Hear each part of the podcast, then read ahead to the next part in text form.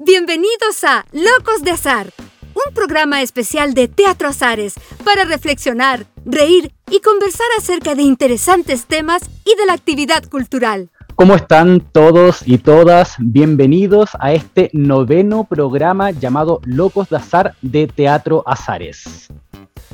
Hola a todos y a todas. Este, como decía Leonardo, este es nuestro noveno programa y tenemos un invitado, un reconocido actor que ustedes lo ven en pantalla. Vamos a saludar a Ricardo Fernández. Muchas gracias por estar con nosotros, Ricardo. Hola, ¿qué tal? Muchas gracias a ustedes por, la invitación y saludos a todos los que, a los que nos están viendo. Bienvenido Ricardo, eh, un gusto tenerte acá con nosotros en este, en este programa, ya en el noveno programa, van cinco meses ya que lo llevamos haciendo. Cinco meses. cinco meses, sí. Oye, quiero hacer una mini, mini, mini biografía tuya como para introducirnos ya después en la conversación. Quiero decir que Ricardo Fernández nació en Santiago, tiene 43 años, no sé si eso se puede decir, 42 años. Mira, te estamos enviejando, qué terrible, ¿no? 42 años, eh, estudió en la Academia de Teatro de Fernando González. Eso, resumidas cuentas, no sé si solo quiere decir algo más. Sí, yo quiero agregar parte de tu trayectoria artística, Ricardo, que, eh, bueno, ha destacado tu participación en diversas teleseries como Romané, el Circo de las Montini, Pampa Ilusión. Y en teatro ha sido parte del elenco de reconocidos montajes, partiendo el año 1999 con Caníbales. ¡Oh! ¡Qué antiguo! Tenemos investigadores privados acá que nos dan mucha información. Preparamos, nos preparamos para conversar contigo. Oye, eh, Ricardo, quiero bueno partir esta conversación con una pregunta. Ahí tú nos vas a ir contando un poco más y referente a que ahora se está volviendo a dar. Tu primera teleserie fue Romané. Romané. No vamos a calcular cuántos años para atrás porque ya nos mandamos con Doro con los años, así que vamos a dejarlo hasta ahí. ahí. Eh, bueno, como decía, fue tu primera teleserie. Supongo que, fue demasiado especial. Tiene que haber marcado un hito en, tu carrera. Pero quiero que nos cuentes qué, fue lo, que cuáles fueron las sensaciones, qué puertas se abrieron, cómo, fue este, esta primera teleserie, cuál fue hito trascendental en tu, en tu trayectoria televisiva y teatral también. Bueno, como, bien dices tú, fue un momento muy especial, bueno, por varias razones. Yo estaba saliendo del, club, de la escuela de teatro, eh, y se me llamó al final, se me llamó al final, cuando yo estaba, estábamos con funciones de egreso, y con lo que en ese momento fue mi primera obra profesional, que estábamos en la sala Agustín Ciré, la, la Universidad de Chile, que era un, además del egreso, fue mi primera obra como importante, primera obra profesional. Caníbales también fue una obra importante porque fue una obra que hicimos segundo año que tuvo temporada en la, Universidad de Chile. Pero confluyeron muchas cosas, estaba con un elenco muy importante, para un estudiante de 22 años, que era la edad que yo tenía, estaba con actores que yo admiraba mucho en ese momento, la, la María González, que en paz descanse, estaba Sergio Hernández, la Roxana Campos, la Claudia Girolamo, eh, la Claudia Cabezas también estaba. Y, mm, y nada, pues bueno, y se juntó todo eso con este llamado a la, a la televisión, en un elenco en donde nada, pues habían muchos colegas con los que yo trabajaba en televisión y era un, era un, momento de la televisión muy distinta de lo, que, lo que es ahora.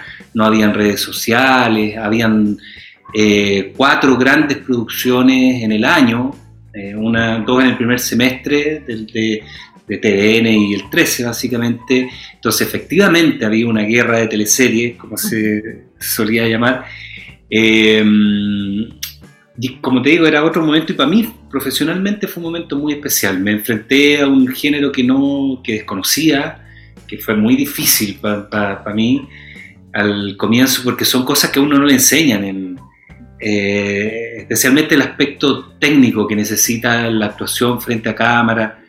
Eh, yo vengo de una escuela en donde eh, se, enseñaban distintas, distintas áreas del teatro que, eran tremendamente expresivas, entonces generalmente uno sobreactuaba mucho en, la tele. Eh, y toda la cosa. Baja, baja, baja. Bájalo, bájalo, bájalo, bájalo. Bájalo, pronunciándolo todo. Y mm, bueno, pero estaba tan bien acompañado de, los colegas que estaban ahí, que uno va aprendiendo, pero yo veo escenas ahora de Romané y digo, uy, qué pésimo, pero ¿cómo? ¿Cómo tan mal? Y uno no se sabía destapar de las cámaras y había que... Bueno, fue un gran aprendizaje que no se detuvo durante una, buena cantidad de años. Eh, bueno, sabemos cuál es el estado de las cosas de la, de la televisión hoy en día. Eh, pero claro, formé parte de un elenco que fue muy, muy estelar durante muchos años y en un tiempo en donde se hacían producciones muy, muy particulares también, eran producciones muy, muy grandes.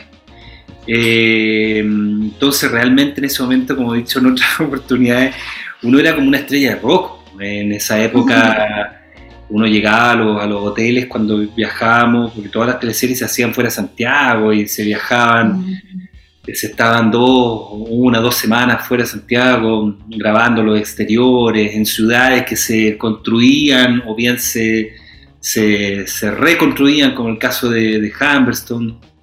Eh, y, los ratings que había, estaba la mitad de Chile cuadrada con, una historia, entonces era realmente constaba mucha, mucha atención. Entonces fueron, fue bien, bien bonito, la verdad, con tu personaje, Sebastián, ¿sentiste que, cómo sentías la recepción del público? Porque me imagino que tenías muchas admiradoras jóvenes que, seguían este.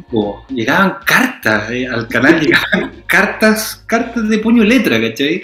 Como que no, no, no, se manejaba el mail. Eh, era muy, no sé, estoy hablando de nosotros partimos el año 99 grabando, pero claro, se, se se estrenó el año 2000. Sí, fue bien... Yo lo único que me preocupé en esa teleserie, me acuerdo como de, dar, dar con esa como pureza que tenía ese personaje, esa como inocencia, esa bondad, eh, y el estar profundamente enamorado de esta gitana. Y eso, eh, esa historia, digamos, no, no solo lo que yo construía, porque uno construye en función del compañero también y de la, de, las circunstancias. Entonces mm, fue, fue recibido con, mucho entusiasmo. Eh, fue, nada, para mí fue, además te viene una, fama encima muy, muy grande, cosa que uno no, no, que es muy desconcertante, ¿no? Como de, salir a la calle, porque en ese tiempo eh, habían dificultades para, salir a la calle, no como ahora, que da lo mismo, ¿cachai? No, ah, el de la tele, ¿cachai? En ese momento era, era muy, muy, tenía otro, otro, otro peso, eh, no sé cómo, cómo, cómo decirlo, pero, pero claro, el impacto que tuvo la gente, esa historia, eh, fue muy grande muy grande. el día de hoy me dice el Sebastián. Sebastián. Y tú trabajaste también mucho en otra teleserie eh, que Vicente Sabatini era el director. ¿Cómo fue trabajar con él tantos años en tantas teleseries? Sí, pues yo partí con él, él me llamó. bueno, me había visto en teatro porque yo estaba trabajando con la Claudia Girolamo y Vicente es muy, muy asiduo al teatro, está muy vinculado con, el oficio, digamos, no solo por, su mujer, sino que eh, siempre ha estado muy interesado, digamos, en, la dirección teatral, digamos, en, ver teatro y, son, no, no, no, se da mucho que, todo que los directores vayan al teatro y Vicente era muy, de hecho ahí ahí iba a haber actores. Eh, claro, él, así como Fernando González fue mi maestro en, el, teatro, Vicente fue mi, maestro en televisión. Yo todo lo que aprendí en televisión los primeros años fue gracias a él. Y, bueno, tienen cosas muy, parecidas con, Fernando González. que eran de un rigor y de una disciplina, de una capacidad de trabajo tremenda. O sea, anda tú a no saberte la letra, eh, era severamente castigado.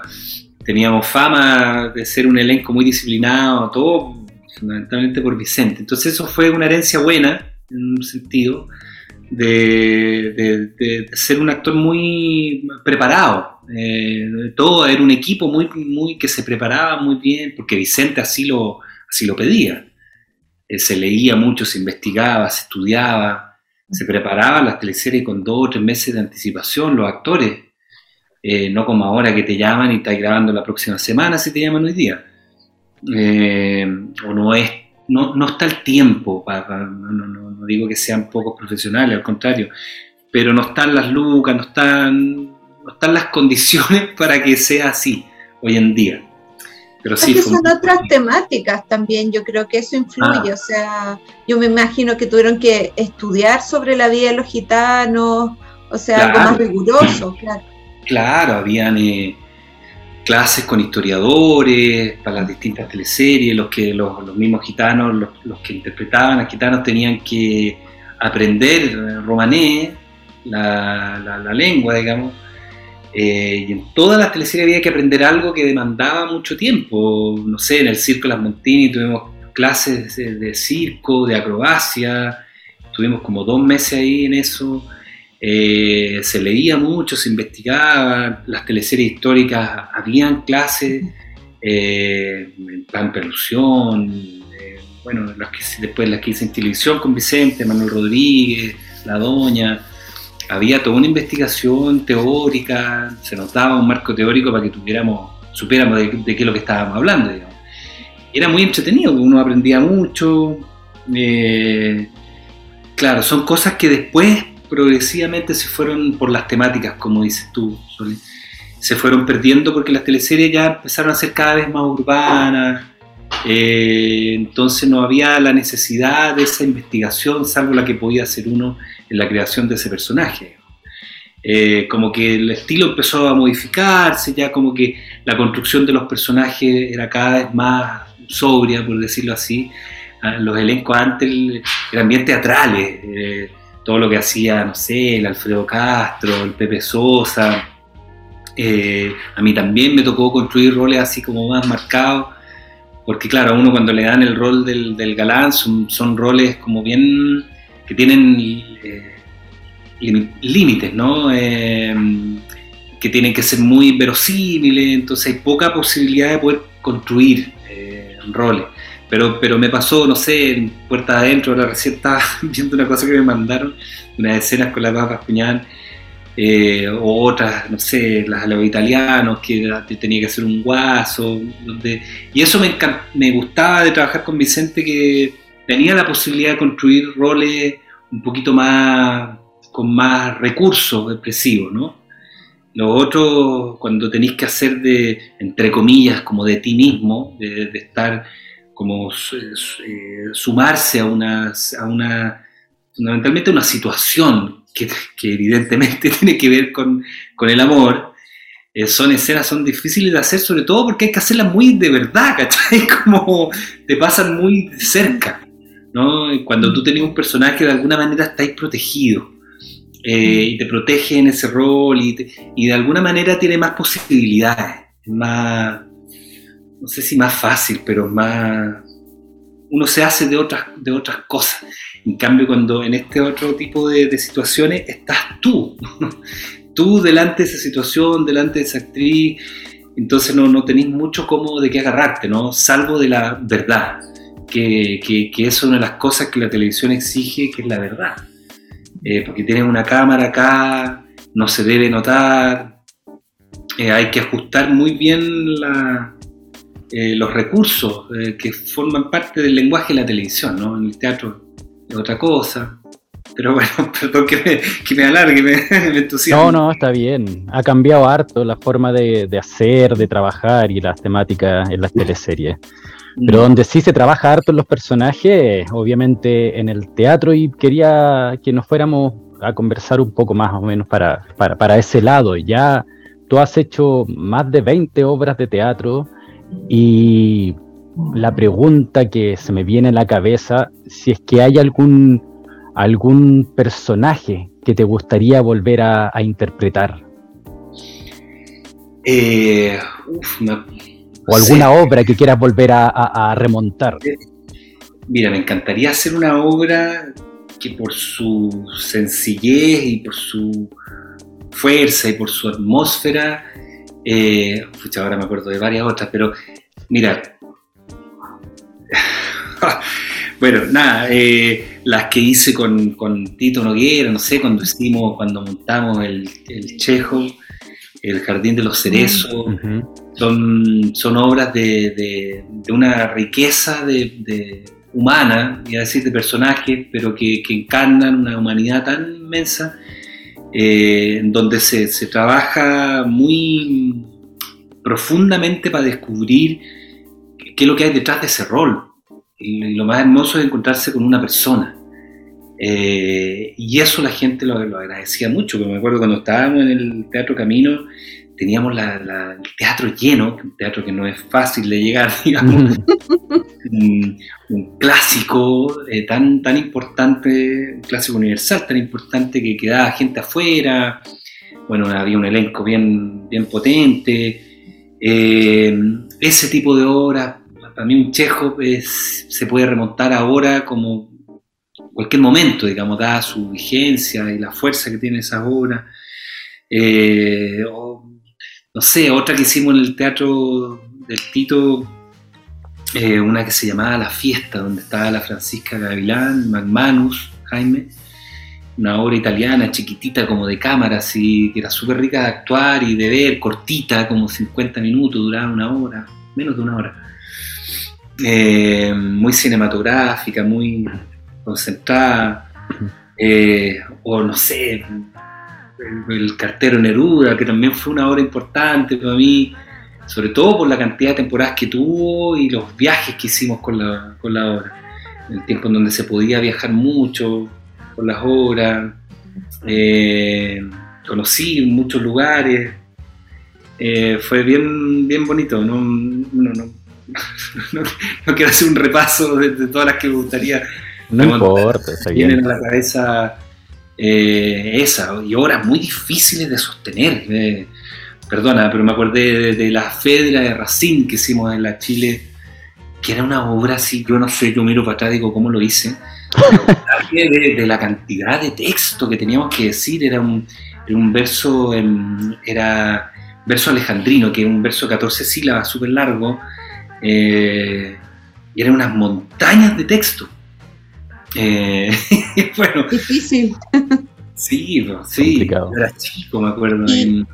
Y, ahora que mencionaste que ibas de giras, todo eso, ¿cómo sentías que, el público de regiones eh, llegaba a esas obras en el fondo? Porque, claro, sabemos todos que hay un tema de centralismo o centralización, digamos que, y no todas las obras pueden llegar a regiones. O sea, cuando hablábamos de lo presencial.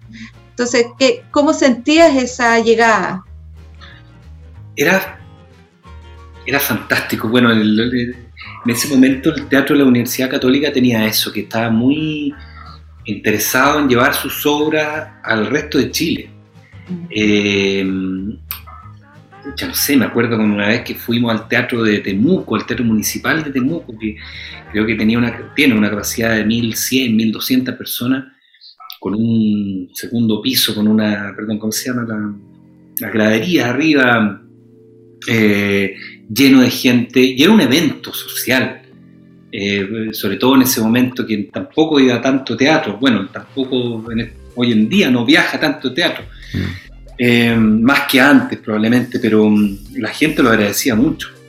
Se sentía muy, muy tomada en cuenta, muy gratificada, eh, y eran funciones muy energéticas, muy especiales, porque eh, uno, uno, se da, uno se da, alcanzaba a dar cuenta que eran personas que, que iban a ver la obra de teatro que iban a ver en todo el año probablemente.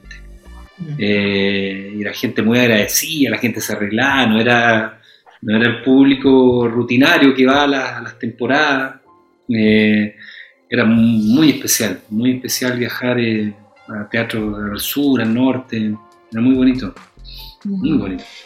¿Y hay algún personaje que no quisieras volver a interpretar? no quiero Eh, saber nada de él.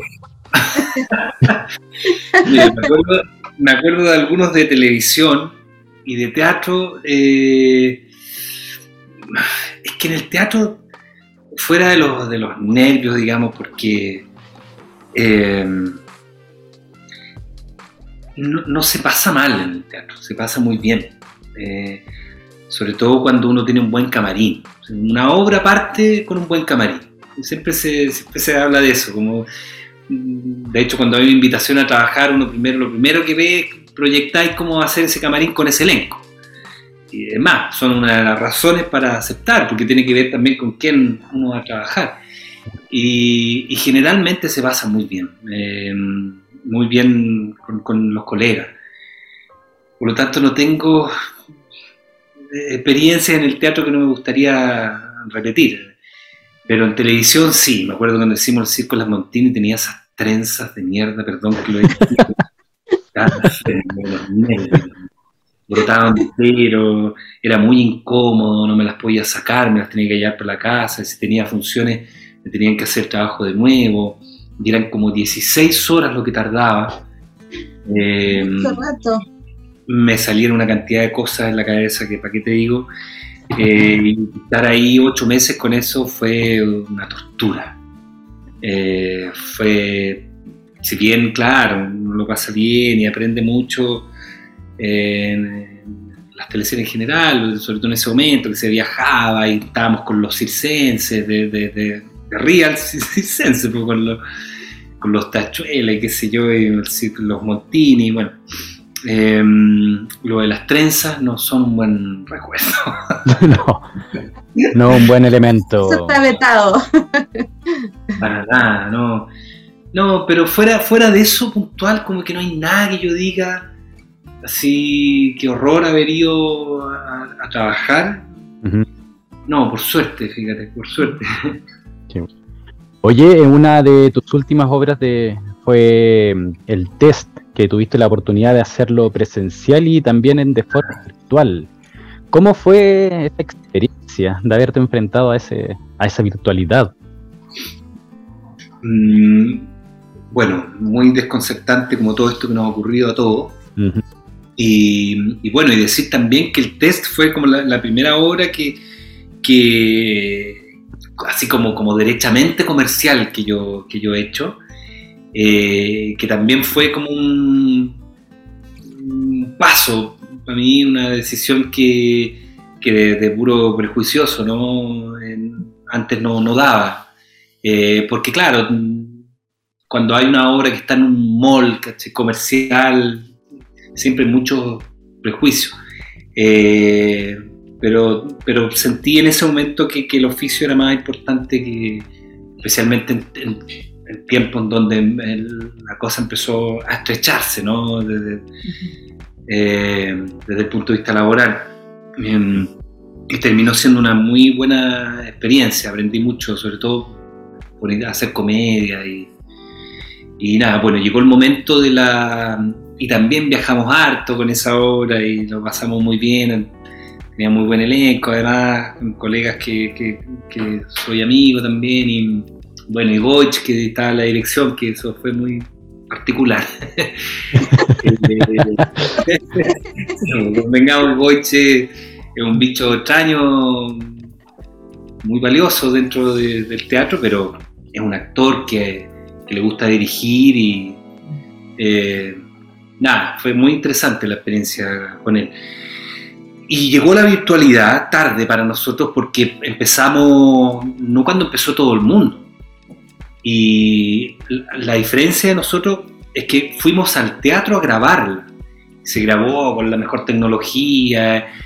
Igual nosotros pensamos que íbamos a ir parando, pero no, era, era nos tirábamos la obra entera, eh, habían cuatro cámaras o cinco cámaras, y si el error era muy grande, se paraba.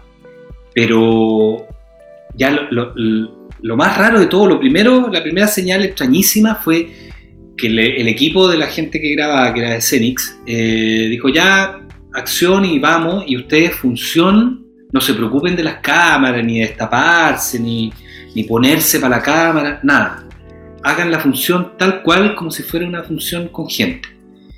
Y, y nada, pues empezamos a hacerla y, cuando te das cuenta que, que, que, no está, que la gente que, que, está, la gente que está trabajando y está grabando y no está reaccionando tu trabajo, sino que solo lo está registrando. Entonces, cuando no tenía las reacciones de la gente, era de una tristeza y un vacío y en donde no se completa finalmente el fenómeno. Y por eso que, que esto del teatro online no es teatro online, es una experiencia eh, teatralizada, audiovisual. Es como una cosa audiovisual, es, es una experiencia audiovisual, pero no es teatro. Eh, porque el teatro es el fenómeno que se produce entre los actores y el público, esa, esa comunión, ese diálogo que está ahí. Nosotros los actores cuando hacemos una función, ahí, no, uno, solo, uno se da cuenta el diálogo que se establece. Eh, y acá, cuando venía el, chiste o, tú sabías cuando la gente reaccionaba, no había nada, era como caer en un vacío gigantesco. en em, silencio. Sí. Oh", porque en la tele pasa eso, porque es distinto, o sea, uno, uno actúa con la cuarta pared, pues generalmente el estilo de, la televisión, en donde esto ocurre en un, living, digamos, no, no, no, no, existe la reacción del otro, salvo la del colega. Em, y fue muy desconcertante, quedó bien grabado, se grabó bien, qué sé yo, como con buena imagen, tecnología, sonido, qué sé yo. Pero, mm, y, después, claro, cuando, cuando se estrenó, entre comillas, eh, fue súper poca gente. Primero porque llevábamos como dos años ya en cartelera, o sea, harto rato, no me acuerdo, pero estuvimos todo el año, eh, y, había mucha oferta online. Entonces, eh, no sé, pues 50 personas, 100 personas, y porque había una función vendida que habían metido a 50 personas, eh, porque al comienzo de la pandemia, 700, 800, 1000 personas conectadas, porque estaba todo el mundo encerrado, pero en ese momento no. Esto era como octubre del año pasado, en donde ya el confinamiento más duro ¿Y tú crees que esa experiencia audiovisual se va a mantener mucho tiempo, en el fondo, complementando la actividad artística?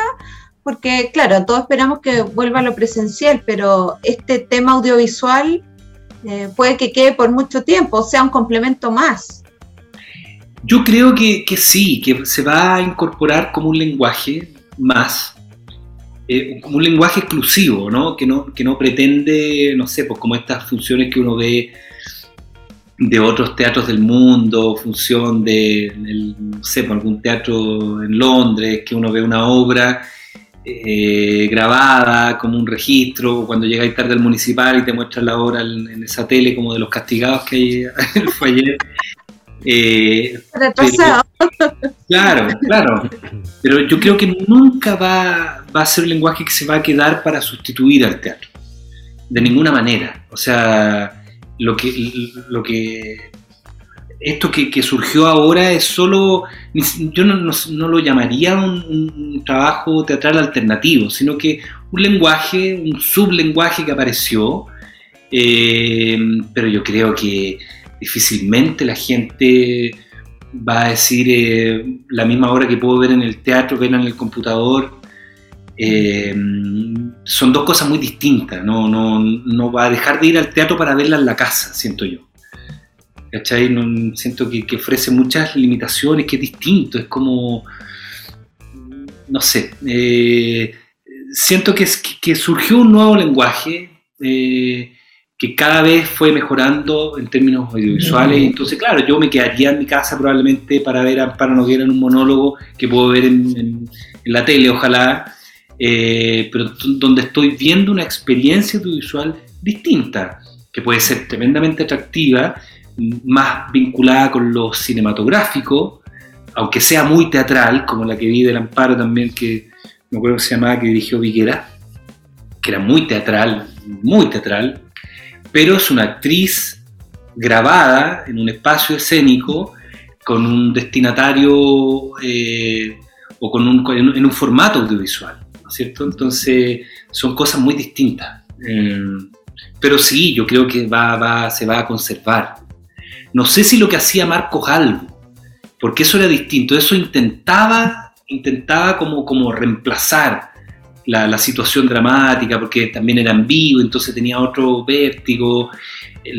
esto del amparo que yo vi, claro, yo no sé, siempre lo hablábamos, como yo no sé si, si tiene como espectador, es más atractivo saber que la actriz está en vivo o no. Porque lo que ve uno es un trabajo tan acabado, que está grabado, pero claro, si no estuviera grabado, salvo que la actriz dijera, oh, se me olvidó, perdón, chiquillo, vuelvo al tiro, no sé. Eh, ahí sabrías que, no está, eh, que está en vivo, digamos, ¿no? Eh, pero si no está en vivo y está grabado, ¿cachai? Como que no... Porque uno como espectador en el teatro también se pone nervioso por los actores uno entra en una comunión, tú decís, pero cuando uno es actor, pues, oh", y uno empieza a ver todo. Y el espectador eh, de, a pie también, también entra en, una, en un contacto, ¿no? una complicidad con el actor. Eh, y también se pone nervioso. Entonces, no sé. ¿Mm? Y a propósito de lo virtual, también eh, tú has realizado clases online para la, Universidad de, de Talca. Eh, lo has hecho de manera... Una de las cosas que no volvería a hacer, perdona. Eso sí, ah, perfecto, que íbamos para ese lado. Perdona, te interrumpí, dime. No volverías a trabajar, pero no volverías a hacer clases online, pero presenciales sí. Sí, sí. Eh, mira, o sea, todos los años que hice clase en Talca, en un taller cuya esencia es, la presencialidad, el contacto, eh, el estar ahí con el otro y con los otros, eh, que eso eh, pasara a, una experiencia online fue un desastre porque, claro, una, clase de, no quiero subestimar a los otros, pero a, los, otros ramos, pero, pero, pero se pueden hacer con, más facilidad. Eh, porque claro, un profesor eh, hace su clase, enseña un contenido, eh, los que están ahí, que pueden ser 50, 100, 150 personas, ellos ven si toman en cuenta o no lo, que habla el profesor, pero acá es distinto, es un taller práctico. Entonces, hacer ese, ese, se tuvo que ajustar, por supuesto, el taller a las nuevas necesidades pero yo tenía un curso de, no sé, 50 personas que veía 50 camaritas, 50 cuadritos apagados.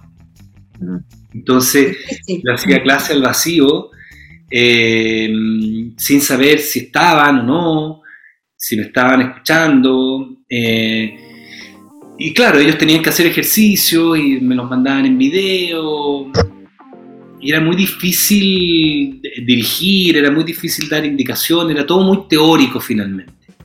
Ese taller, de hecho, se hacía en la escuela con un máximo de, la universidad, un máximo de, no sé, creo que 30 personas era lo máximo que podía tener un profesor. En cambio, habían otras cátedras que podían, un aula, a ver, 150 alumnos, porque da lo mismo, el profesor díselo, hace la clase, el que quiere, él transfiere un, un contenido. Acá tú tenés que estar con 20, 30 personas en la sala eh, con, con, trabajos prácticos, no, se pueden tener más. Entonces, atentó contra el, contra el espíritu del, del taller. más allá de la metodología, eh, como para ir cerrando este bloque ya de, conversación, más allá de la metodología, ¿qué opinas de este proyecto de la universidad que en el fondo, eh, que no era solo para gente de teatro, sino que era para todas las carreras de pregrado, que daba como una base en términos de, expresión y de oratoria? ¿Crees que es un buen proyecto y que se puede replicar en otras universidades? O sea, es eso, eso es eh, extraordinario. E, eso era muy, muy, muy bueno. De hecho, el taller tuvo el éxito que tuvo, esta cátedra, eh, por las encuestas que se hacían y porque los mismos estudiantes reportaban muy buenos resultados. Pese a que era un taller que generaba mucha resistencia, o sea, cuando le hablaba, no, te vas a tener un taller de teatro en primer año, vas a tener que actuar, acá que morían de la vergüenza. Pero eso fue una herramienta, porque en el fondo fue aplicar el, el, teatro como, como, herramienta, la metodología del teatro para trabajar habilidades blandas, discursivas, la voz, el manejo del cuerpo, el manejo de las emociones, del nerviosismo, etc.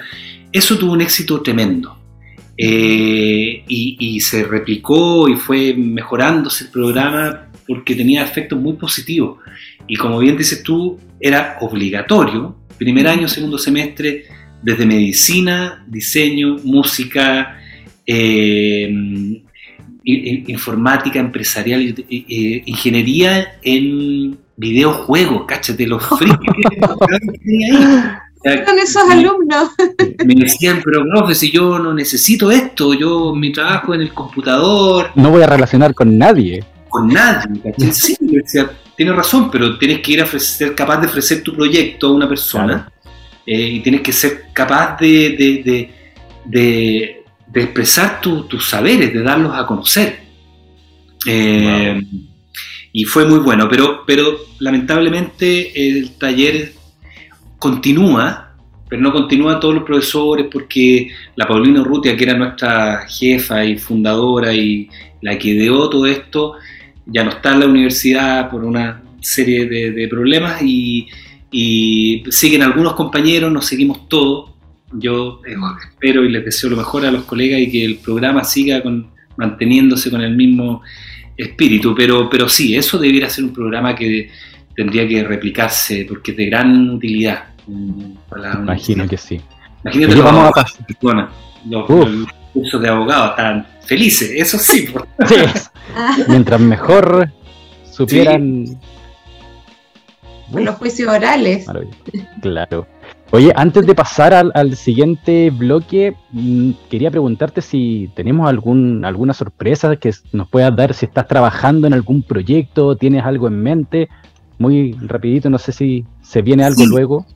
Mira, no, no, acabo de hacer, bueno, ha sido especialmente el año pasado, otros corrieron mejor suerte, pero en general estuvo todo muy, muy pobre el proyecto, eh, salvo esta experiencia audiovisual. Pero ahora hice, acabo de hacer una, una película eh, y, mm, eh, y, esta de las, de las SOS Mami que tuvo un éxito extraordinario como en las redes sociales y a mí me convidaron para ser uno de los, de los personajes que es el marido de las papas cuñadas, una, mm. comedia muy graciosa.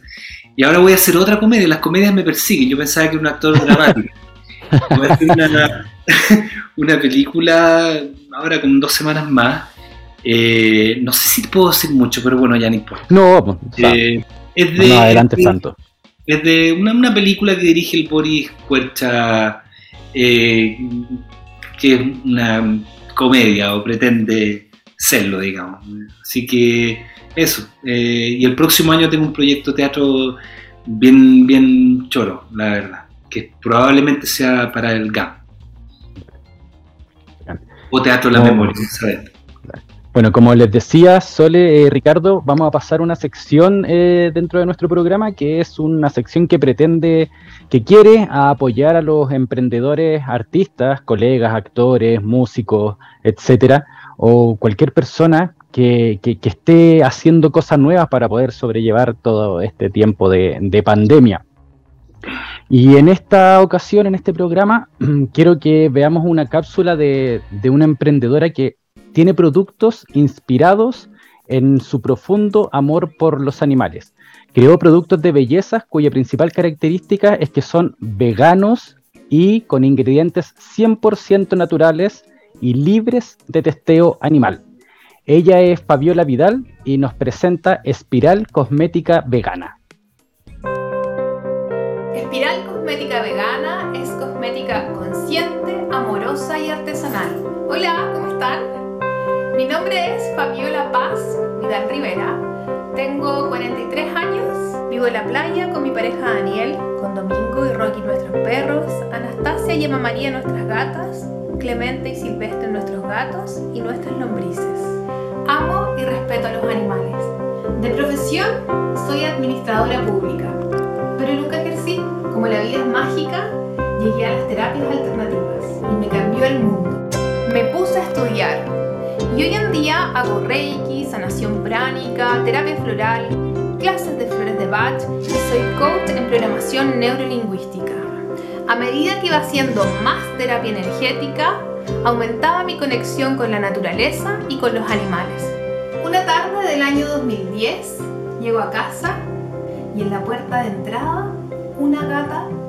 Llamo a Pelado y le pregunto por la gata y me dice que estaba en la mañana y que él le dijo que si quería quedarse a vivir con nosotros era bienvenida. Amor a primera vista. Amor que llegó con llama de tres hijos. Después llegaron nuestros perros, partió la Antonieta, llegó María, pero Antonieta marcó un antes y un después en nuestra vida. Con la Antonieta empezamos a sentir un amor demasiado profundo por los animales. Un día con Pelado nos preguntamos, en otros países se comen a los gatos, a los perros. ¿Qué diferencia hay que nosotros nos comamos una vaca, un cerdo, un pollo, un pavo, un pez? Nos miramos y dijimos, Y así fue, nunca más.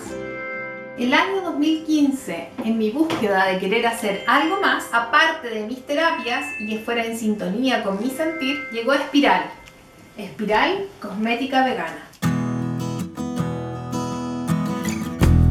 Investigué el maltrato que había detrás de los productos de belleza y comencé a estudiar y me fanaticé. Hoy hago varias cosas. Solo utilizo insumos de origen vegetal que sean certificados, aceites, mantecas vegetales, aceites esenciales, hierbas, extractos, macerados, hidrolatos. Y últimamente estoy incursionando en productos basura cero, champú y acondicionador sólido, desodorante e incluso un bloqueador solar que me tiene feliz porque es biodegradable. Algunos de los productos que puedes encontrar en el catálogo de Espiral son, por ejemplo, arcillas, cremas para la cara, cremas para el cuerpo, manos y pies, aguas florales, bálsamo labial, bloqueadores, jabones, almohadillas terapéuticas, en colaboración con el emprendimiento Tejidos Son. Espiral aboga. Primero que todo por el amor y el respeto hacia el reino animal y hacia un autocuidado consciente con nosotras mismas, con nosotros mismos con nuestro planeta. Siento que de alguna forma Espiral es mi bandera de lucha.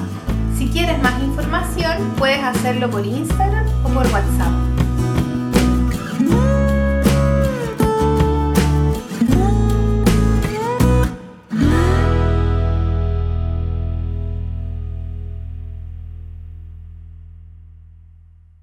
Qué, buen, qué buenos productos.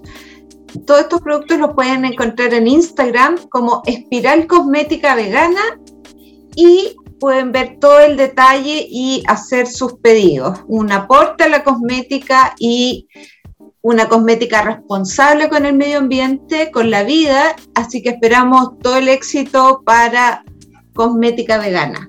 Espiral cosmética vegana, ¿no? Espiral, cosmética, vegana. Sí. sí, muy acorde a nuestros tiempos. Tanta empresas que están en tela de juicio ahora y, aparecen cada vez muchas más. Oye Ricardo, quiero invitarte a una segunda parte o tercera parte, tercera parte ya de nuestro programa. es un segmento donde nosotros te vamos a hacer unas preguntas rápidas y lo más importante de este segmento es que tú nos respondas con lo primero que se te venga a la mente. No hay mucho tiempo para reflexionar, no son respuestas largas, son respuestas precisas, cortas, con respecto a lo, que nosotros que te vamos a ir diciendo, que son preguntas al azar. Eh, y así podemos conocerte en, otras áreas. No hay preguntas comprometedoras, así que no hay... No, ¿Qué había en esa cabeza, en ese personaje? ¿Te cachai? ¿Qué cultivaste? que sea todo agradable. A ver. Ya, ¿estás preparado? Ya. La época de tu vida que recuerdas con más cariño. Oh, la infancia. Todo lo demás es memoria nomás. El mejor regalo que hayas recibido.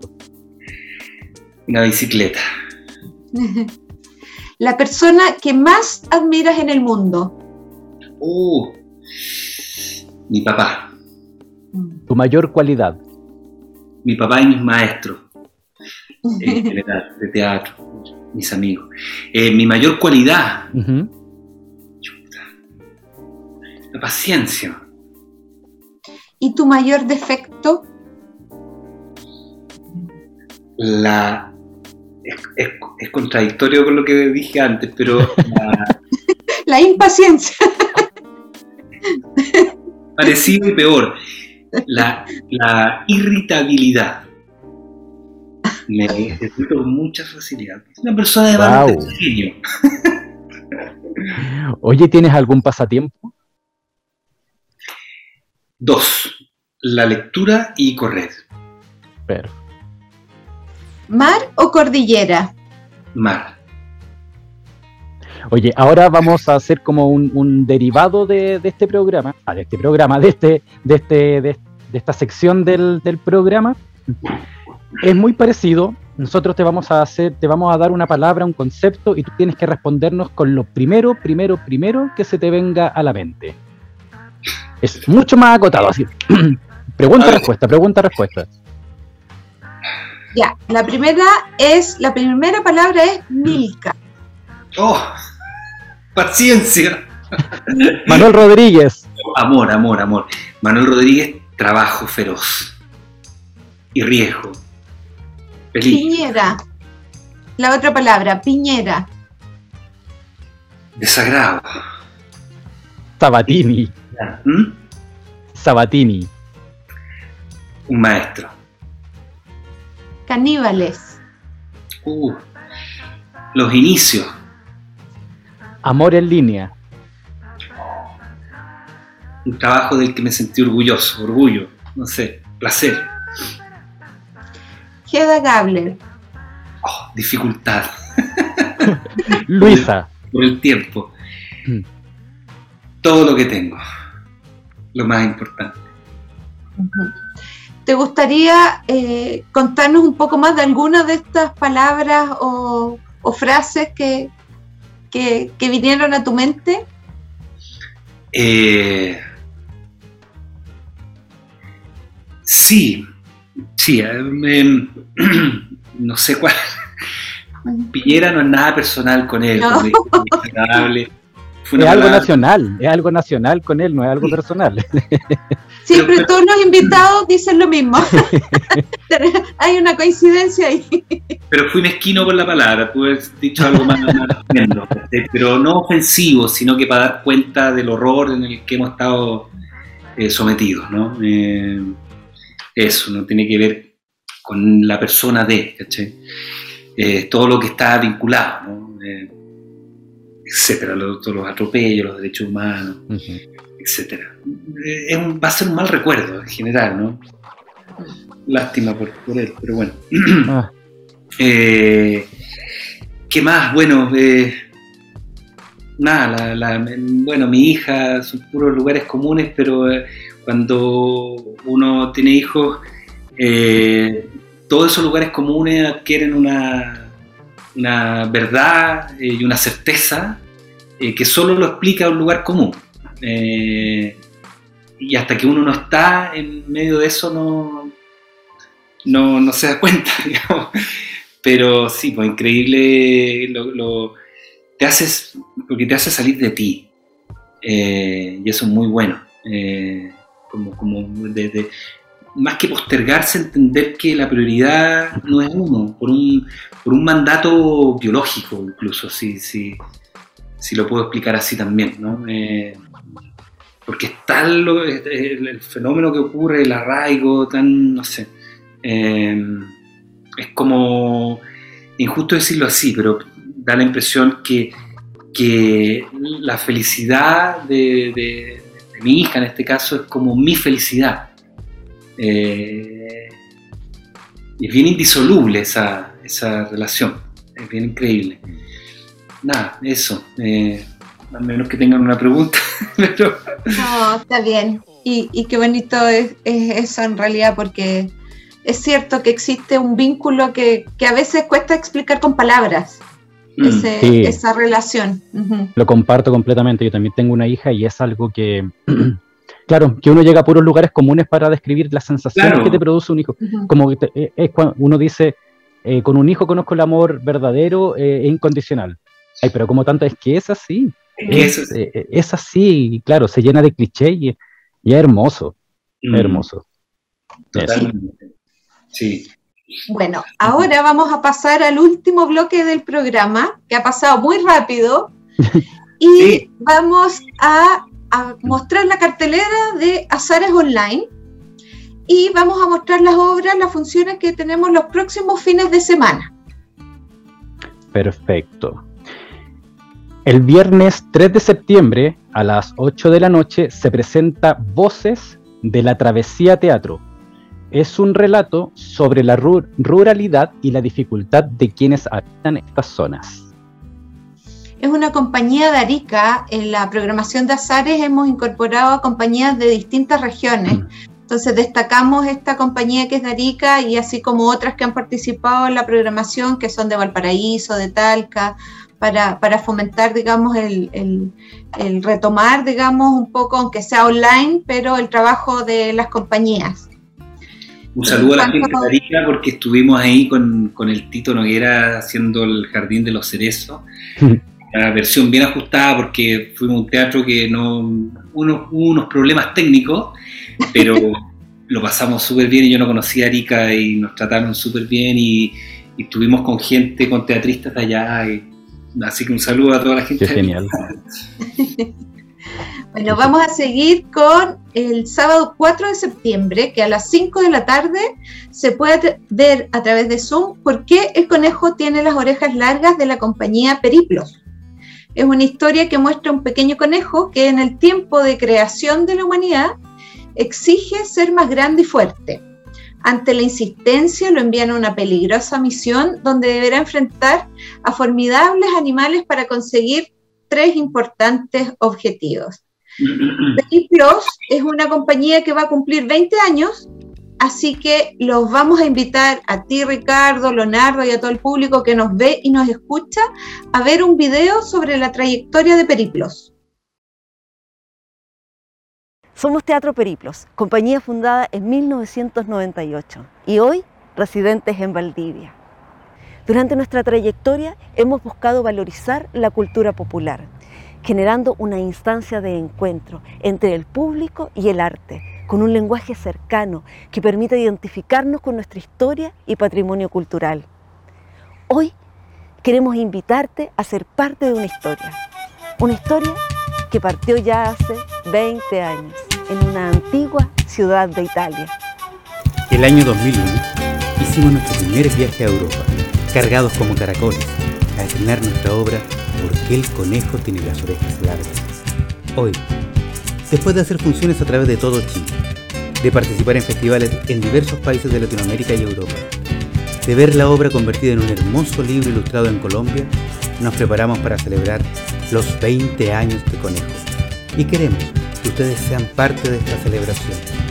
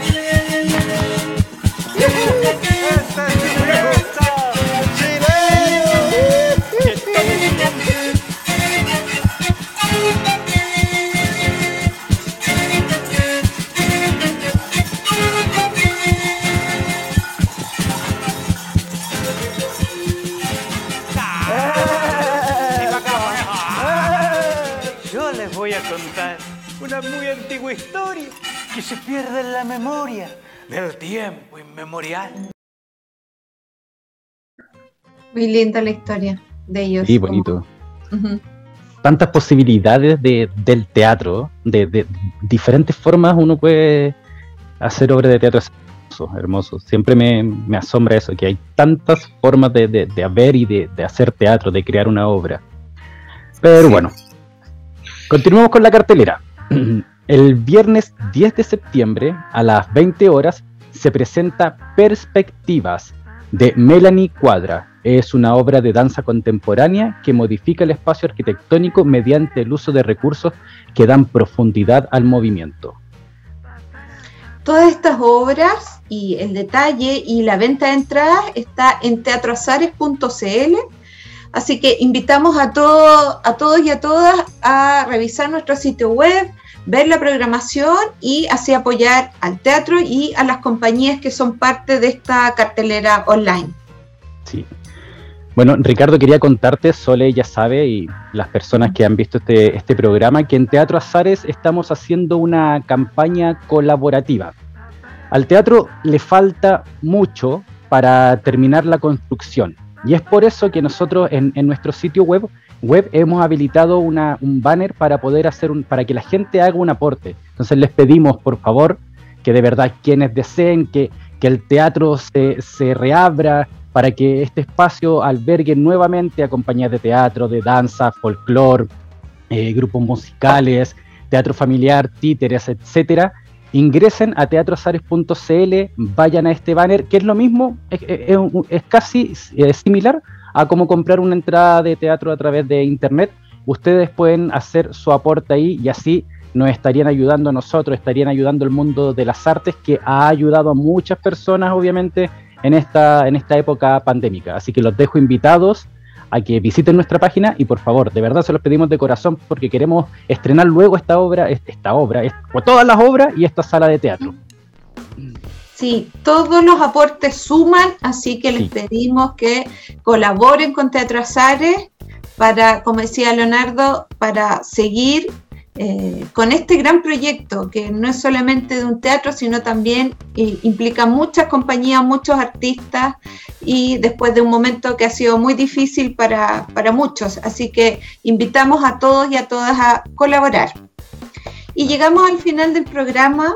Te agradecemos, Ricardo, tu tiempo, tu buena onda, todas tus historias. No, usted, yo me encanta eh, con, el riesgo de, hablar demasiado de, mí, pero, pero me encanta eh, contar esa, esa historia. Así que, más allá de toda vanidad personal, una, instancia que me gusta mucho eh, compartir, porque puedo recordar también con ustedes. Eh, la vida. Sí, es bonito conocer la, historia, el recorrido actoral de, nuestros invitados también. Hay muchos actores que nos siguen y obviamente ellos después también van a tener sus propias vivencias o van a tener a lo mejor vivencias muy parecidas y se sienten identificados. No sé, muchas cosas que, que pueden aprender también. Y, la idea también, perdón, es de conversar también aspectos que a lo mejor no todo el público conoce.